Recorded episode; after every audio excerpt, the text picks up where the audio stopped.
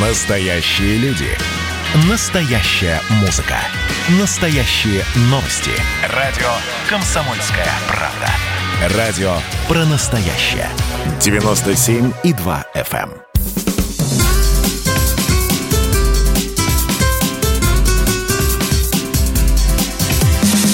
Программа с непримиримой позицией.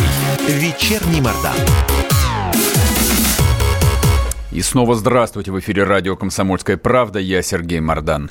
И я Дина Карпицкая. Сегодня стало известно о, смер- о смерти Максима Марцинкевича, известного как Тесак, бывшего скинхеда, неонациста, активиста – известен. И вообще скандалиста. Ну, Сколько ну, он уже давно был на слуху. Люди, которые его знают, э, знали, точнее, не знают, знали более-менее близко, говорили о нем, что он был совершенно помешан именно на известности. То есть он вот такой классический продукт информационной эпохи. Для него необходимость быть э, все время в, информационной повестке, то есть собирать вот эти вот лайки и сердечки, она действительно была смыслом жизни. Поэтому там странная его биография, в которой был и чистой воды неонацизм. Да есть он, он с этого начинался, то есть э, фактически он за это получил первый срок. И также а, у него были как бы общественно, ну, в кавычках, полезные действия, нападения на наркоторговцев, это, борьба это, с педофилом. Это, это, это, было, это было потом, это было потом. Но просто вот а, для тех, кто совсем не в курсе, почему сегодня все абсолютно средства массовой информации говорят о человеке, то есть даже фамилию которого там а, большинство даже не называют, то есть его все посмертно называют тесаком. Это вообще совершенно удивительно, то ли потому что фамилия фамилия Марцинкевич, ну, Марцинкевич, то ли польская, то ли литовская, непонятно. Белорусская, ли, может быть. Может, да, может быть, кстати, и белорусская. А Значит, а, в 2003 году он стал а, известен, тогда ему был 21 год, а, и, в общем, совсем юный молодой человек решил создать собственную неонацистскую организацию под названием «Формат-18», которая должна была объединить российских скинхедов. Он ее создал. Они собирались, в общем, командой, нападали на гастарбайтеров, на нерусских, бездомных. И главное, то есть вот ну, это, это, это вот совершенно удивительная вещь они свои акции изначально снимали на видео и выкладывали их в сеть. Да, тогда То еще не было так без, повально. Без этого, без этого никакой вот этой неонацистской организации и не было бы, что совершенно удивительно. Вот для меня, как для человека там с историческим политическим сознанием, то есть понятно, что если там ты одержим какой-то политической идеей переустройства мира, ты меняешь мир – а не выкладываешь ролики. Это нет, это не цифровая газета «Правда». Это именно история в поисках хайпа. И она вот, а, вот эта вот история, вот, ну, вообще, по, по, по большому счету, социальные сети в России начались примерно в это время. То есть начало нулевых, 2002-2003 год, я этот рубеж хорошо помню. Ну, продвинутые сидели в ЖЖ, а вот вся, осталь... вся остальная масса простых людей ну, то есть ты думаешь, открыла для он... себя в это время одноклассник. То есть ты думаешь, он э, именно ради хайпа вообще все делал? И его не раздражали? Нет, я, я думаю, что в голове умещалось э, все абсолютно но именно фактор известности, фактор, а, ну это же своего рода, своего нарко... это же своего рода наркотик, он же был а, фигурой медийной, его показывали на федеральных каналах, он с этих каналов одно время не вылезал, причем амплуа а, там менялось от года к году, то его показывали как такой вот классический жупел, посмотрите, вот настоящий русский неонацист, и это было правда, он был реально ну, да, там настоящим да. неонацистом, то есть который, в общем, топил за Гитлера и, в общем, все то, что мы знаем про скинхедов. Такое странное движение, там, ну, сейчас-то их практически не осталось, тогда это было. А и, соответственно, в седьмом году он получил э, свой первый срок. Но получил он свой первый срок не за избиение гастарбайтеров. И это тоже очень важный вот момент. Что удивительно, а, он вообще не получал а, за а, это О срок. котором сейчас говорят. Получил он первый срок за то, что он пришел э, на публичные дебаты, которые были между Максимом Каноненко и Юлией Латыниной. Организовал два, их, кстати, два, Алексей да, Навальный. Два довольно известных журналиста. Организовал их тогда еще молодой, э, я сказал, почти юный 30-летний Алексей Навальный. Туда ворвался, соответственно, Тесак, стал, в общем, орать какие какие-то, но я подозреваю, что экстремистские лозунги. лозунги да. Но дальше, внимание, это важно. А, и Юлия Латынина, и Каноненко заяву на него писать не стали. Потому, причем а, Латынина сказала, что давать человеку срок за слова, это противоречит ее убеждениям. Снимаю шляпу перед Юлией Латынина, последовательный человек. Заяву написали на Тесака, за что он получил первый срок, Алексей Навальный и Мария Гайдар. Вот настоящие либералы, вот борцы, борцы за настоящую свободу. Поэтому Тесак до самой своей смерти Навального, конечно, ненавидел. И имел для этого все основания. А мы знаем, что он кричал? Есть какая-то информация? Нет, об этом. Да это не важно, это уже было давно. А с нами... Ой, господи. С нами на связи Андрей Медведев, политический обозреватель ВГТРК. Андрей, здрасте. Добрый вечер. А Добрый вечер, обсуждаем, соответственно, Тесака, покойного Максима Марцинкевича. А почему решили поговорить с вами? А потому что сегодня наткнулся я на старый ваш а, сюжет, который выходил а, на «Россия-1». Я даже не помню, какого года. Но вот когда он делал свой этот «Окупай педофиляй». Угу.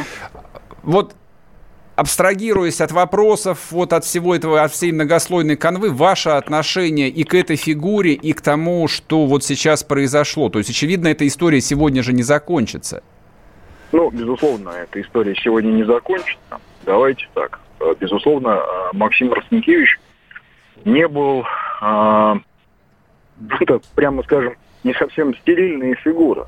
Да, он не был, как многие сейчас пытаются писать, прям уж каким-то идеальным парнем и, в общем, э, исключительно человеком хороших э, душевных и сердечных качеств. Абсолютно нет. Прямо скажем, он не был самой яркой фигурой э, в ультраправом националистическом движении. Были там люди и посильнее, и помощнее, были там люди, которые, в общем, напрямую, в отличие от Марцинкевича, участвовали в как они называли, акциях прямого действия, то есть убийствах мигрантов и так далее. Но Марцинкевич, наверное, был самой раскрученной фигурой. То есть он был самым, наверное, медийным персонажем из э, всей этой э, правой, э, из всего этого правого движения. Ну, возможно, он и э, еще... Э, ну, нет, пожалуй, все-таки именно Максим Марцинкевич был самым ярким, самым известным. А, а, ну, вы, а вы с ним лично славянский, никогда не общались? Союз. А, нет, я общался не с ним, но я общался близко с людьми, которые его хорошо знали. Максим а, состоял в организации «Формат 18», где он делал всякие видеоролики. Боже, сколько да, у них там проводили. было организаций? Прямо... Они проводили всякие сборы. А, он в лесу встречались, соответственно, намышленники, отрабатывали там какую-то тактику, изучали ножевой бой и так далее. Вот, кстати, Демушкин, наверное, еще Дмитрий Демушкин, пожалуй, таким же ярким был персонажем в этом правом движении. Но э, был знаком тесно, возможно, я не помню, состоял или нет, но он тесно знаком с ребятами из э, НСО «Север», была такая национал-социалистическая организация «Север». А, они потом раскололись, у них произошел какой-то внутренний э, конфликт, они раскололись на две, на три организации. Вот это были очень жесткие люди, они занимались как раз тем, о чем я говорил, э, нападением на мигрантов и э, убийствами. Многих из них задержали, посадили. А, другое дело, что, знаете как, кого-то задержали, кого-то посадили, но в итоге больше всех отсидел Тесак который, наверное, э, в подобных всяких акциях меньше всего участвовал, а то и не участвовал вовсе. Повторюсь, вокруг него больше э, каких-то легенд, да, я это говорю прямо. Ну, судя по тому, а, какая вот, у них была раз... больше, и, больше сети, легенд, все, да, занимался знаете, административными, по-моему, больше делами этих организаций. Не административными, он в основном роликами занимался. Он в основном занимался изготовлением роликов. Он э, вокруг себя сочинял там, целую мифологию, а, ходили слухи в э, ультраправой тусовке, что, дескать, девушка погибла во время взрыва одного из домов в Москве, то ли на Каширке, то ли на Бурьяново. А, и э, так или иначе, ну, в общем, получил он, наверное, за всех. И за себя, и за того парня, еще за другого парня. При этом надо понимать, что движение «Окупай педофилия» при всем его дурацком совершенно названии э, и при всем его, при всех их, э, прямо скажем, противозаконных методах работ, методах э, воздействия педофила, а, ну, в общем, тоже ведь возникло не потому что, не только потому что а, Марсенкевичу нравилось людей в голове, а потому что педофилы достаточно вольно себя ощущают зачастую в силу несовершенства нашего законодательства. И, ну вот хорошо, Марсенкевич переступил закон. А у нас как-то изменилось Ну, в общем, личность ничего, какая-то ничего, не, ничего не изменилось на самом деле. Да. И... Нет, смотрите, а, во-первых, у нас, что касается закона а, по, по все, все а, законы, касающиеся половой неприкосновенности совершеннолетних, они как были несовершенными, так и остались. Да, ну, хорошо, это правда. Марцинкевича, появится какой-нибудь другой, там, не знаю, не Марцинкевич, не Тесак, не знаю, назовет он себя там Кувалда. Будет он тем же самым. Поэтому а, то, что а, Марцинкевич, повторюсь, при всем, при всей а, чрезвычайной неоднозначности того, что он делал, но если он как минимум двух-трех педофилов выявил и вывел а, на чистую воду, ну, наверное, это уже неплохо, наверное, это а, не без, без относительно того, какие цели при этом Марцинкевич преследует. А, но просто чем дальше, тем больше, понимаете, происходила следующая история. А, правое движение в нулевые годы, понятно, что оно очень тесно опекалось различными спецслужбами. А, ну, поскольку оно представляло угрозу да, для а, целостности государства, это факт, то, конечно, это движение пытались контролировать. Я не уверен, что э, Марцинкевич не был фигурой, которую в какой-то момент кто-то курировал, вырастил. Ну, Андрей, Андрей, мы сейчас, мы сейчас уйдем на перерыв. А, через две минуты давайте тогда продолжим разговор. А, есть еще пара вопросов, которые хотелось бы обсудить. Не уходите. Программа с непримиримой позицией. Вечерний Мордан.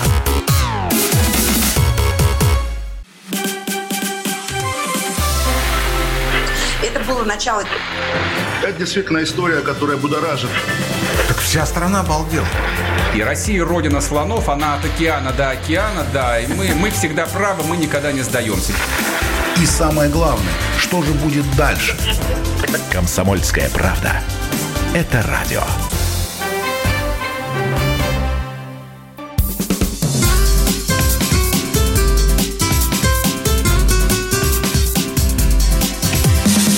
Программа с непримиримой позицией. Вечерний Мордан. И снова здравствуйте в эфире радио «Комсомольская правда». Я Сергей Мордан. И я Дина Карпицкая. С нами на связи Андрей Медведев, политический обозреватель ВГТРК. Говорим о сегодняшней э, смерти э, Максима Марцинкевича, известного как Тесак. Он покончил с собой, ну, по крайней мере, тут официальная версия, другой на сегодняшний день нет. Андрей, вы с нами? Да, конечно, слушаю а вас, как, как, как, вы думаете, вот как вы думаете, вы верите в самоубийство или нет? Потому что столько комментариев а, за полдня поступило, что, в общем, я вот а, лично уже склонен к тому, что как-то не очень похоже это на правду. Не знаю, мне трудно судить. Э, я могу сказать, что, скажем, а, Никола Королев, а, который сидит пожизненно за взрыв на Черкизовском рынке, если угу. вы помните. Да, да помню, конечно. Правые экстремисты собрали бомбу и взорвали ее на Черкизоне. Он э, сидит тебе э, в полярной сове, если я не ошибаюсь, и совершенно не собирается э, кончать с собой. Вот. Как, в общем, человек идейный, мне кажется, что ну, так же, как, кстати, и очень многие террористы, ваххабиты, да, которые сидят пожизненно тоже, в общем, совершенно идейно настроены на какой-то э, лучший для себя исход и на то, что отсидят они, не знаю, условно 25 лет и, возможно, что случилось с Тесаком, мне трудно судить. Ну, его родители Правда. вот Но, сейчас... во-первых, раз он не, он не первый раз сидел, угу. знаете, а он не первый раз, э, он сидел в разных э, тюрьмах, повторюсь, э, в нулевые зачастую э, все эти организации ультраправые, которые, если вы помните, они существовали более-менее легально, типа движения против нелегальной иммиграции. Да. Да, понятно, что они не в вакууме существовали. Понятно, что их кто-то курировал, опекал, или политические фигуры, или э, люди в погонах, так или иначе. А, и то же самое касается Максима Маркевича. Ну, не мог человек э, несколько лет э, лепить свои ролики, вывешивать в интернет, э, причем ролики совершенно определенного экстремистского содержания, и как бы этого никто годами не замечал. А потом раз и ну, То есть вы хотите сказать, он был готов посадить. к тому, что его посадят и посадят надолго? И в этом Нет, смысле... он был как раз не готов к тому, что его посадят, он был готов к тому, что... Он сотрудничал наверное, с отделом ЭХ, как сегодня уже появилась информация. Ну, сейчас ну, возможно, то есть я ее подтвердить или опровергнуть не могу, mm-hmm. но допускаю, что такое может быть, потому что знаете, когда человек очень долго чем-то занимается достаточно провокационным, ему за это ничего не бывает, возникают mm-hmm. вопросы, почему так? А почему, скажем, а, из всех организаторов а, русского марша, из членов оргкомитета русского марша, ну, кто-то сбежал, типа Игоря Артемова, такой был яркий лидер правого движения, кто-то отсидел, как, например, Демушкин или Поткин. А вот Алексей Анатольевич Навальный, да, единственный из тех организаторов себя, в общем, неплохо чувствовал и э, каких-либо мер со стороны правоохранительных органов именно в связи, да, угу. своей правой деятельностью счастливо избежал. Возникает вопрос, это прям совпадение или оно так и должно быть? При этом Марцинкевич, например, первый раз, когда его арестовали, он сидел в спецкорпусе Мос... Марс... Э, матросской тишины, да, где сидят особо опасные преступники. То есть, э, в общем, его медийная э, составляющая, да, вот всей его деятельности и личности, она с ним сыграла злую шутку. Потому что его действительно э, люди, которые задерживали или дело, они воспринимали как ну, чрезвычайно опасного преступника, каковым он не являлся. Ну, а, в общем, сидев несколько раз и там за окупай педофиля и за прочие истории, он, конечно, начал метаться, он вспомнил, что он еврей, что, может быть, он вообще куда-то вот э, как-то ему там заняться изучением иудаизма и так mm-hmm. далее. А, то есть, понимаете, повторюсь, очень многие яркие лидеры э, правого движения или э, отсидели один раз, вышли и ведут какую-то спокойную жизнь. Многие лидеры правых организаций, боевых, отсидели, даже не отсидели, а просто, в общем, ну, боевых, которые активно куда-то ездили, с кем-то дрались, возможно, там более серьезные преступления совершали. Они даже не отсидели, а Марцинкевич сколько, три раза? Три да? раза. Три раза, Три да. раза. В общем, повторюсь, из-за себя, из-за того парня. И вообще, конечно, я понимаю, что государство э, сделало все правильно по конце нулевых, когда один за другим все эти правые лидеры стали оказываться в тюрьме, потому что э, и организации да, громились то одна, то другая, то третья. Вспомним там «Белые волки», помним организацию, которая убила судью Чевашова в Москве. Uh-huh. А, то есть, ну, просто у нас, в общем, начиналось так потихонечку нарастание ультраправого террора. Да, то есть государство, безусловно, не могло допустить ничего подобного. И, ну, это такой же ваххабизм, только другой стороны, по сути своей. Да, то есть разговоры о национальной, а с другой стороны о религиозной. Это два полюса одной проблемы. Но э, случилось следующее. Э, выплескивая воду, да, и э, купили заодно немножко выплеснули ребенка. То есть у нас э, с тех пор как-то очень не камильфо говорить о правах русских вообще да, как-то не камильфо говорить о правах о русском народе как о стержневом, как государство образующем. То есть вот русский язык, например, внесли в Конституцию, но, скажем, вот у нас есть, например, национальные школы. Да? Ну, в той же Москве есть национальная школа. Попробуем сделать русскую национальную школу. Как долго она просуществует? И вообще заявка она примет? Я понимаю, что это достаточно абсурдно звучит, она, наверное, не нужна. Но это, в общем, пример того, что, понимаете, э, когда в государстве 70% населения это русские, а не учитывать...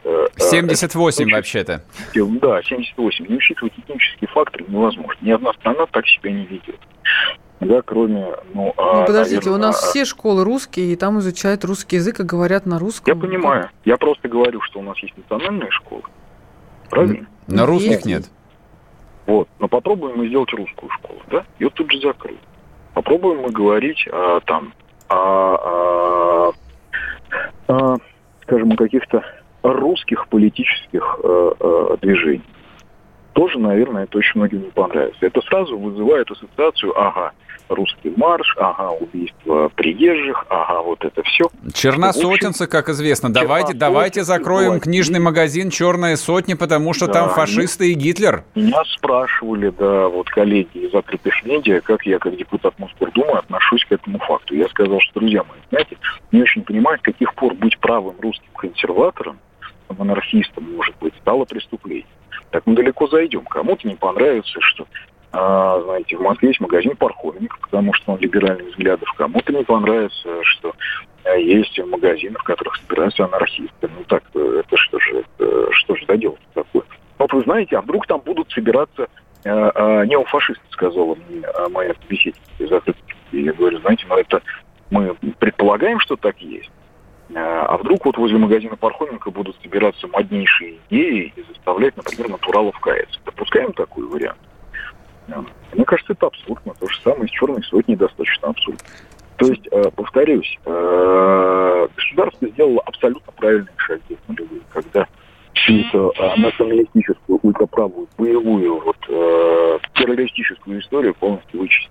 Но, так или иначе, да, несмотря на то, что у нас многонациональное государство, да, несмотря на то, что у нас соблюдаются права а, и всех а, религий, всех национальностей и так далее, мы а, вопрос русских как государствообразующих наций вот в тот момент, в нулевые, загнали под лавку и как-то его очень сторонить. Как-то неприлично говорить. Вот как-то вообще вот, э, всю эту тему русскую и э, образование русского государства э, говорить, говорить об этом неприлично. Хотя вообще, ну, строго говоря, это было понятно еще в конце 19 века, что русские явление совершенно не только национальное, но и наднациональное. Первый губернатор Туркестанского края Константин Петрович фон Кауфман немец на русский службе, но абсолютно немецкий человек, но при этом чистый э, э, русский, знаете, блестящий э, русский разведчик э, Максут Алиханов Аварский. Понятно по прозвищу, что он аварит. Это он, кстати, привел мерзких туркменов под, э, э, так сказать, покровительство русского императора, а потом вместе с ними лупил англичан под пушкой в бою. Командовал туркменским. Андрей, я, про, я прошу прощения, да. а мы, мы эту Тоже тему мы, мы, можем, мы можем с вами обсуждать очень долго, вот, а, но у нас, нас поджимает просто тайминг. Да, Спасибо большое. Прощения.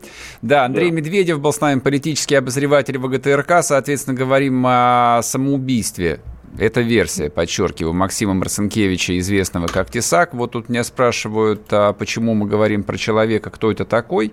Ну, вот вам а, сейчас ну, объясняли вот Андрей, а, да, Андрей, Андрей Медведев подробно вам объяснил. Неоднозначная да, насколько, насколько это известный человек, и его смерть подводит а, черту под такой очень яркой, очень громкой, очень кровавой эпохой, которая была, в общем, закручена под ноль. Да, где-то к середине нулевых, когда силовики разгромили абсолютно все правые националистические движения и заодно... Мне кажется, сейчас подростки даже такого слова скинхеды-то не Нет, знают. нет, это, это, это ушло. ушло это, совсем, это ушло. Да. Это, это, это вообще не актуально. Это более не актуально, да. Но при этом, собственно, как бы там... А, ну, я, я даже сейчас не про национализм должен э, там хотел говорить, а про вот эту вот тему «окупай педофиляй», то, что он ну, выворачивал ну, наизнанку а... педофилов. Я буквально два слова скажу, у нас там всего минута осталась. Просто вот чтобы было понятно, насколько это актуально для нас, нас, почему мы об этом говорим и говорим и говорим, почему тот же Тесак пользовался такой поддержкой. Вот сегодня в Рыбинске убиты две девочки, 18-13 лет. Убил их, а, судя по всему, сожитель их матери, он их насиловал и потом убил. И сидел он по статье за убийство, и не было дела ни в СИНу, ни силовикам, ни участковому, никому. Кто этот человек, почему он находился в семье, что там происходило. Вот это к вопросу эффективности, да, вот этих вот бесконечных, огромных, бесчетных, набитых деньгами силовых структур. Вернемся после перерыва. Программа с непримиримой позицией. Вечерний Мордан. 2020 год перевернул жизнь каждого. Что будет дальше, не знает никто. Мы не предсказываем, мы предупреждаем. Будущее может оказаться гораздо более опасным, чем настоящее. И все эти угрозы человечества прямо сейчас создает своими руками. Премьера на радио «Комсомольская правда». Слушайте новый проект «Мир дикого будущего» 10 фантастических аудиорассказов. 10 предупреждений о том, в каком мире мы можем проснуться уже завтра. С 14 сентября в 22.00 по московскому времени.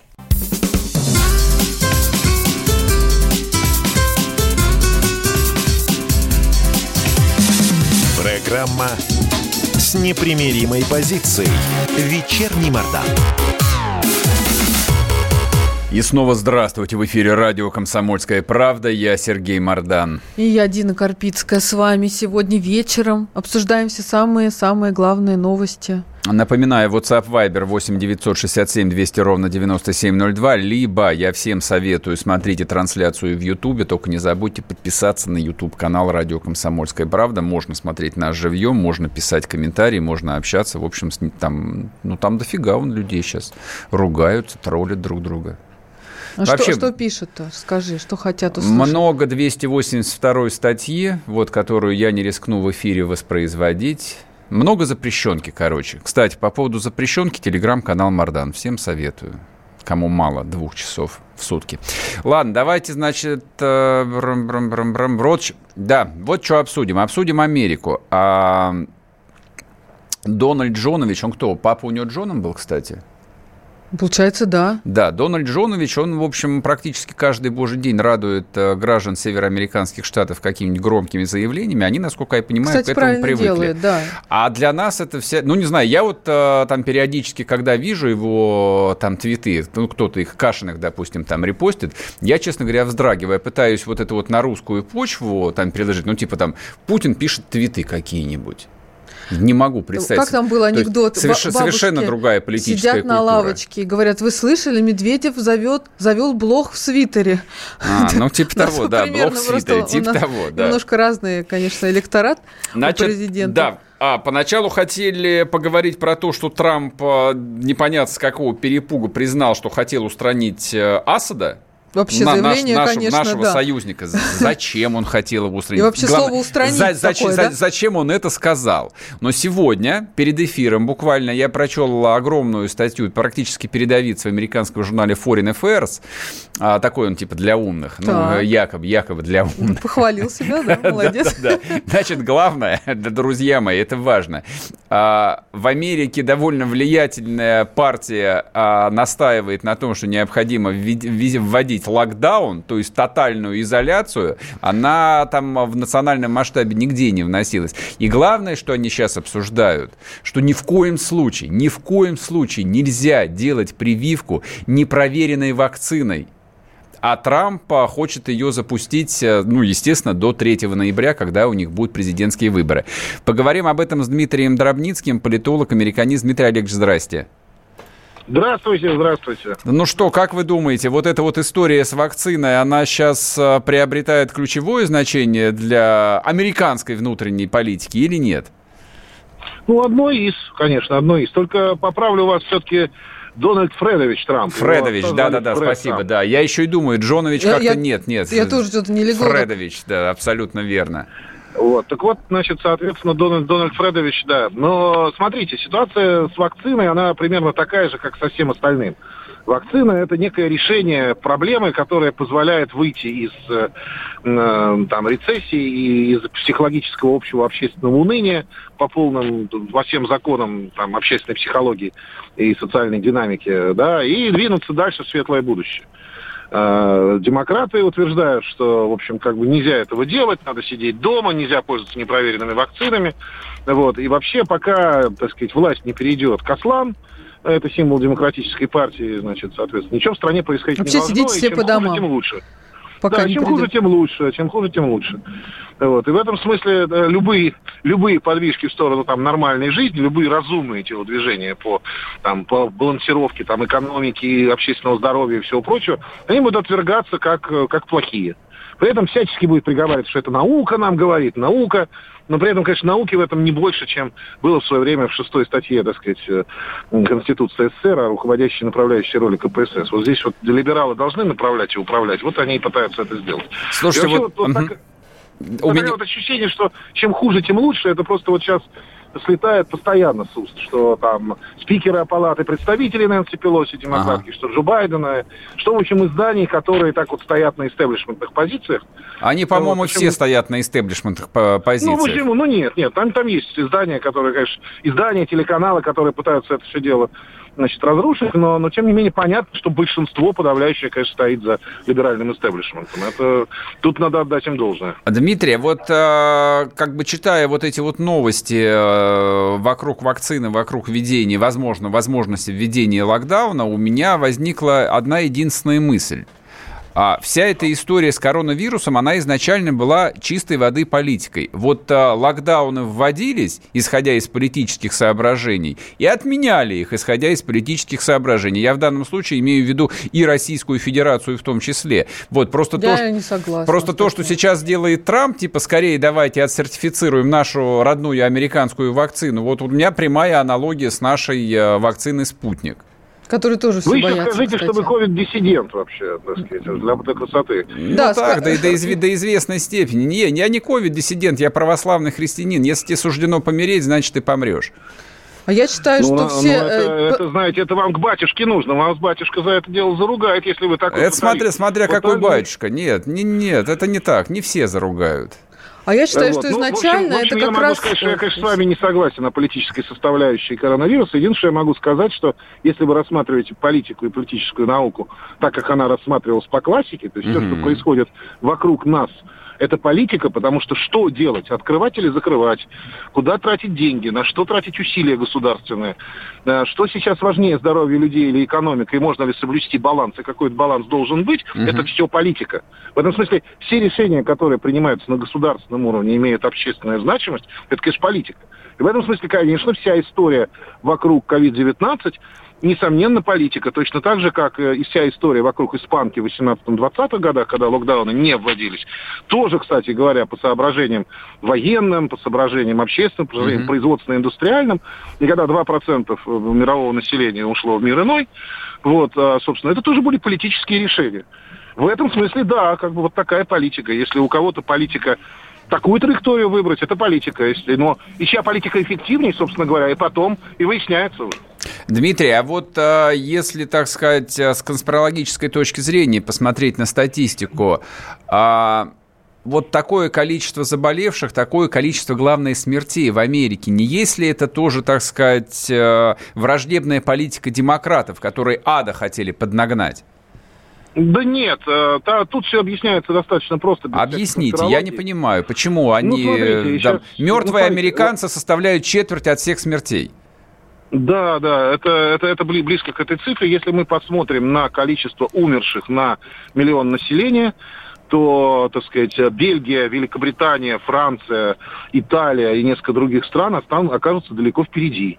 Мгм, То есть, если мгм. мы процент населения, это вот именно процент населения умерших от непосредственно этой инфекции, так сказать, то, конечно, несмотря на то, что Америка считает более несколько другим способом, то есть более въедливым, даже несмотря на это, в Америке вот э, смертность на миллион населения меньше. Поэтому все-таки тут нельзя так сказать. Я думаю, что Европа, Европа, по большому счету, она еще даже не поняла, что с ними произошло. То есть это еще, это еще предстоит. А не знаете, как, а, вот, по крайней мере, фон Foreign Affairs какую статистику в этом смысле показал? Они сказали буквально следующее. А, Америка – это всего лишь 4% населения земного шара, но при этом 25% погибших от COVID-19. Ну, а сколько процентов Китай? И мы верим их цифрам. А вообще кто-нибудь Не верит знаю. этим цифрам? И мне, мне А вообще почему- не нравится, а- как а вы почему- почему нам, собственно, обсуждаете, не верить их обсуждаете эпидемию А с почему точки верить? зрения Ну, политики. что, Это вообще неправильно. Так я ж поэтому и спрашиваю, то есть верить ли нам американским цифрам? Может быть, это вот американская закулиса, которая мечтает Джона Фредовича свергнуть уже 4 года. Они поэтому там и манипулировали этими цифрами. Манипуляции. Манипуляций там, конечно, много, но проблема в том, что манипулируют обе стороны. Вот, поэтому, в общем, цифры, конечно, близки к, э, так сказать, И вообще правде. сейчас все манипулируют этим коронавирусом. Вот. А изначально это была это самая настоящая. Но- паника и эпидемия. И то, что творилось... Но, но я, могу, я могу сказать следующее, что, конечно, Соединенным Штатам вот почему так получилось, я могу сказать тут простая вещь. Во-первых, это 50 штатов, а стало быть э, почти 200 международных аэропортов. Ага, ага. А, Понимаете, это первый момент. Второе, это, конечно, это высокая мобильность э, э, населения. Она, конечно, ниже, чем в Европе, но в Европе-то как бы и дела хуже шли, э, собственно говоря. Но, но, но в Америке, конечно, завозной, так сказать, европейский вот этот вот, в меньшей степени, как китайский, ну, мы и американцы получили из Европы все это. Но высокая мобильность населения и огромное количество воздушных ворот. Значит, соответственно, пересадка э, и дальше И передача э, этой пошел, инфекции, пошел да? гулять. Значит, э, в России, понимаете, не было бы счастья, так несчастье помогло, так сказать. У нас нет аэропортов, централизация. а мы никуда не ездим. Но дело даже не в этом. Дело все в том, что вот слишком высокая централизация, и поэтому все летают через Москву. И поэтому Москва с ее ресурсами, с ее, так сказать, деньгами, с ее там организацией, она все, и, даже за организованностью в определенной степени, угу. она все-таки сыграла свою позитивную роль в этом отношении. Можно было оставить одну воздушную гавань, с людьми в скафандрах, которые, так сказать, даже если они ничего там не, не, не сделали медицинского, они хотя бы напугали людей до такой степени, что те сидели по домам. А это сыграло, конечно, роль большую. Дмитрий, последний вот, вопрос. Последний вопрос, у нас меньше минуты. Как вы думаете, вообще есть шансы, что до 3 ноября там будет введен локдаун? Думаю, нет, не будет введен там локдаун. Во-первых, очень по-разному настроены губернаторы, это ага. ключевой момент. Вот. А во-вторых, вы же понимаете, что вот до сих пор действует в Мичигане а, приказ «сиди дома». Это гораздо круче, чем угу. то, что у нас Сергей Семенович вводил. Тем не менее, все работают и плевать хотели. Прекрасно. Понимаете? Люблю Америку. Ну, в Израиле вот, сейчас вводят локдаун. Спасибо, бо- спасибо, спасибо большое. Дмитрий Дробницкий был с нами, политолог-американист. А вспомнили мы Америку по очень простой причине. Там, в общем, как бы демократы очень хотят э, всех запихнуть э, на карантин и объявить вторую волну коронавируса, которую мы продолжаем обсуждать каждый божий день. Так вот, Трамп не позволит ввести карантин. Все отдыхаем, вернемся после перерыва. Программа с непримиримой позицией. Вечерний Мордан. И давайте мы сейчас э, проведем ну, достаточно объемную беседу про о нашем будущем, в котором теперь возможно все. Раз и сделали некий прорыв. Вот сегодня мы хотим поговорить, прорыв ли это, почему так много шума. Вся страна слышала об этом. Есть те, кто смотрят в небо и мечтают о звездах. Комсомольская правда. Это радио.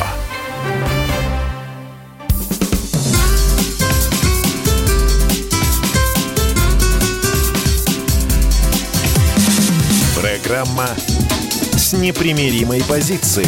Вечерний Мордан. И снова здравствуйте. В эфире радио «Комсомольская правда». Я Сергей Мордан. И Дина Карпицкая. Так, у нас остался последний блок, он довольно короткий, ну ладно, мы его быстренько обсудим. Поговорим о самом главном. Вижу, что Америка вас не слишком заинтересовала, а вот это вас точно заинтересует. Значит, смотрите, а Сегодня появилась информация, ее, правда, уже опровергли, но тем более это говорит о том, что это правда. Минфин предложил на 20% поднять одномоментно акциз на сигареты. Это значит, что средняя а, пачка будет стоить примерно сколько? 140 рублей. Да, средневзвешенная цена пачки 140 рублей. Прекрасно. Но все равно а, дешевле, это, чем в Америке и в Европе. Да, это, конечно, только у нас зарплаты тоже где-то на два, ну не на два, на один порядок а, меньше, чем в Америке и в, и в Европе, поэтому сравнение ну, не очень работает. это зло. Пусть вот. меньше курят. Да, да, да, конечно, нет, сигареты это только начало, вот в чем проблема. А речь идет о том, что у нас по факту, а, есть дефицит бюджета, а также есть много всяческих других новостей, типа того, что Северный поток-2 не будет достроен, а если будет достроен, то мы будем в убыток продавать этот российский газ. А с Никитой Кричевским мы поговорим с профессором, доктором экономических наук, ведущим радио «Комсомольская правда». Сейчас он нам все объяснит. Никита. Добрый вечер, господа. Да, приветствуем, приветствуем еще раз. А, Вопрос первый. 20% да. повышения акциза. Это так, такого не было никогда. Они не боятся социального взрыва, ну, как был в каком, не помню, в 89 году, когда были табачные бунты? А, Сергей, в 89 году, мы с вами помним, был не а, резкий рост цен, а дефицит табачной продукции. Табачные да. бунты были как раз не из-за того, что э, табак стоил дорого, а из-за того, что его просто не было. А что до, до сегодняшнего правительства, то оно, конечно, не боится. Ничего. А, ни, никаких табачных бунтов. А, это нормально, кстати говоря. А, не боится, не боится. А, бояться ему нужно другого. Бояться нужно того, что а, потребители табачной продукции перейдут на а, э, заменители, на заместители. Это на что? Это на Я что, стесняюсь спросить на, даже. А, на вещества, а, которые получаются, вы не поверите, из поваренной соли, из Ах, гречи. вот оно На что. самокрутки, что ли, какие-то? да, если вы самокрутки... Это вот то, что китайцы производят и полулегально продают здесь? А, это даже не смеси. Это даже не смеси, это заменители, которые наркотиками-то назвать нельзя. Ну, это спайсы, я правильно понимаю? Нет, нет, в том все и дело. Это э, вещества, получаемые из тех продуктов, которые можно купить в обычном магазине, продовольственном магазине. И самостоятельно сделать, что и ли? самостоятельно Все, сделать. Никит, не продолжай, а, а, а, а, а, а то нас запретят. Не, рецепт не говори. Мы же хотели рецепт, просто аду рецепт, нагнать. Сергей, рецепт я не знаю. А, понятно. Но я сейчас бы, в интернете будем знаю, искать. Я знаю, что я знаю, что вот мы сегодня, когда вели нашу программу, то нам писали, что значительная часть нашего населения уже сидит на на заменителях, а, заместителях, заместителях, заместителях. На заместителях, конечно, и она отличается зависимостью не табачной, не алкогольной, mm-hmm. а именно а, зависимостью от веществ и вот эта проблема видите. Никит, а, ну это ладно, у меня, собственно, как бы вот как у человека, так сказать, опытного, а, возникает одно соображение. Я же понимаю, что на табаке они не остановятся. То есть дальше они введут какой-нибудь 20 или 30 процентный акциз э, на алкоголь. Да, вот что страшно. Что на, спир... на спирт содержащие. Но да, даже с этим я готов смириться. Но уже обещаны там какие-то, в общем, изменения то ли в НДПИ, то ли тоже в акцизах на нефть. И это значит, что там бензин, бензин за который я сегодня плачу 47 рублей за литр, я буду платить 67 рублей. Так а, или нет? По поводу бензина э, разговор открытый, и я уверен, лично я уверен, зная Михаила Мишустина э, много лет э, в ходе личного общения, я уверен, что Мишустин не допустит э, каких-то встрясок и треволнений, что в текущей, что в инвестиционной добыче углеводородов. Этого не случится. Разговор идет о, кратном в три с половиной раза повышении рентных платежей на неметаллические руды и некоторые виды а, минеральных удобрений. Ну, чтобы наши а, стоящие в пробках слушатели понимали, о каких компаниях мы э, говорим, я приведу несколько примеров. Норильский никель. Уралкалий. Фосагра. Угу. Новолипецкий металлургический комбинат. Да не, не жалко, да чтобы они сдохли бы, я бы так сказал господа, бы. Господа, скажите, вот э, вам э, что, обидно за этих миллиардеров, что они... Нет, за них не обидно. В несколько раз больше, чем они платят сейчас. Они сейчас платят за неметаллическое сырье э, поставки 6%. Ах, вот а оно за что. железную руду 4,8%, Сергей.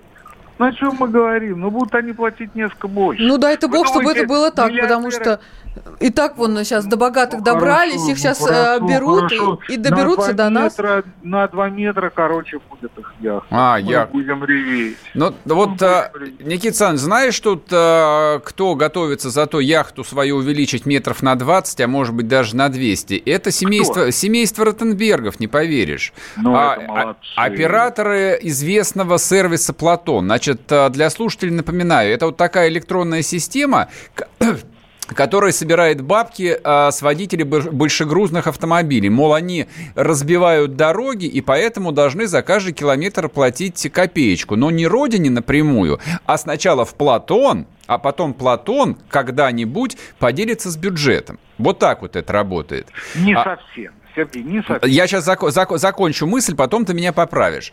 А и, собственно, как бы тот факт, что плавят, э, платят транспортные компании, он простых людей никогда особо не парил. Платят и платят, пусть платят. Но там сегодня на сайте Платона появился раздел под названием «Легковые автомобили». И просто вот делая несложный вывод, я так понимаю, что это идет э, в контексте истории Минтранса, который пообещал, что автомобили будут бесплатные, а платить мы будем за, за, за пользование дорогами. То есть это вот все то же самое, люди новая нефть. Они, прав, они правда ничего не боятся? Сереж, Сереж, я подброшу новую идейку. Дело в том, что асфальт разбивают, а, как это называется, копыта лошадей и коров. Да, можно. Вот, вот, вот кто настоящий-то вредитель, понимаешь? Но машины-то, легковушки-то ладно, а вот что делать с э, со стадами коров, с да. подковами, с коровами, с буйволами, со слами, в конце концов. Ослы! Что со слами будем делать, ребята? Ведь они тоже разбивают дороги. Ну, это беспредел. Это беспредел, Сергей. беспредел, потому что а, ну, это наглый обман того, что было сказано а, около 10 лет назад, когда Платон вводился. И я, кстати говоря, тогда поддерживал... Никит, 15 секунд у нас. Действительно. Действительно так было. Но сегодня это э, настоящий беспредел, и если это будет э, реализовано, ну, я не знаю, на чем э, тогда остановимся. Ну, давайте просто... Тогда будем голосовать за Навального всего-навсего. Спасибо большое. С нами был Никит Кричевский, доктор экономических наук, ведущий радио «Комсомольская правда». Прощаемся до завтра. Хорошего до вечера. Свидания. Пока. Программа с непримиримой позицией. Вечерний Мордан.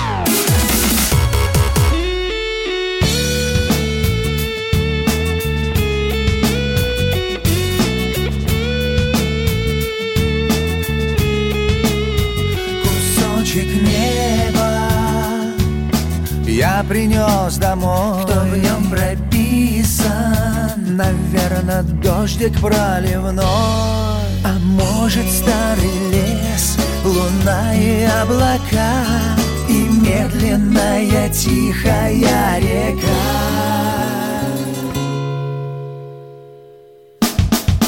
Деревянный дом с трубой, стаи птиц над головой Там за лесом речка, а в реке колечко. У забора банька, под забором Ванька. Дуня да на крылечке, в думах о колечке. Дуня Ваньку достает, то целуется, то бьет Ванька да убегает, с дедом выпивает. Пес лохматый в конуре, вот забава детворе. Вроде все неплохо, если бы не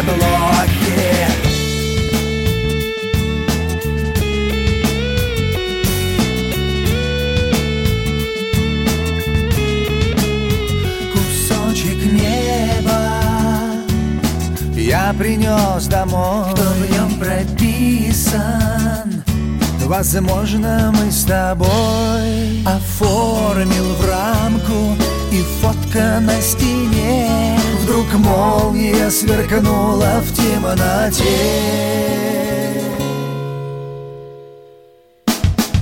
Если фотки на стене Для тебя всегда в цене. Значит не забыл, кем ты раньше был. Деревянный дом с трубой Стаи птиц над головой. Там за лесом речка А в реке колечко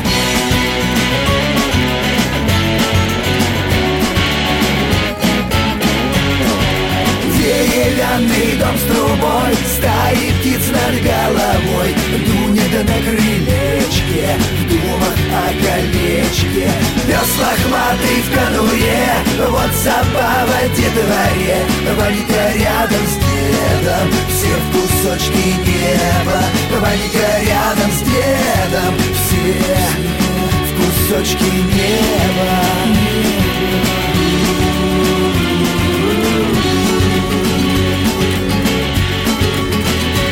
кусочек неба я приду.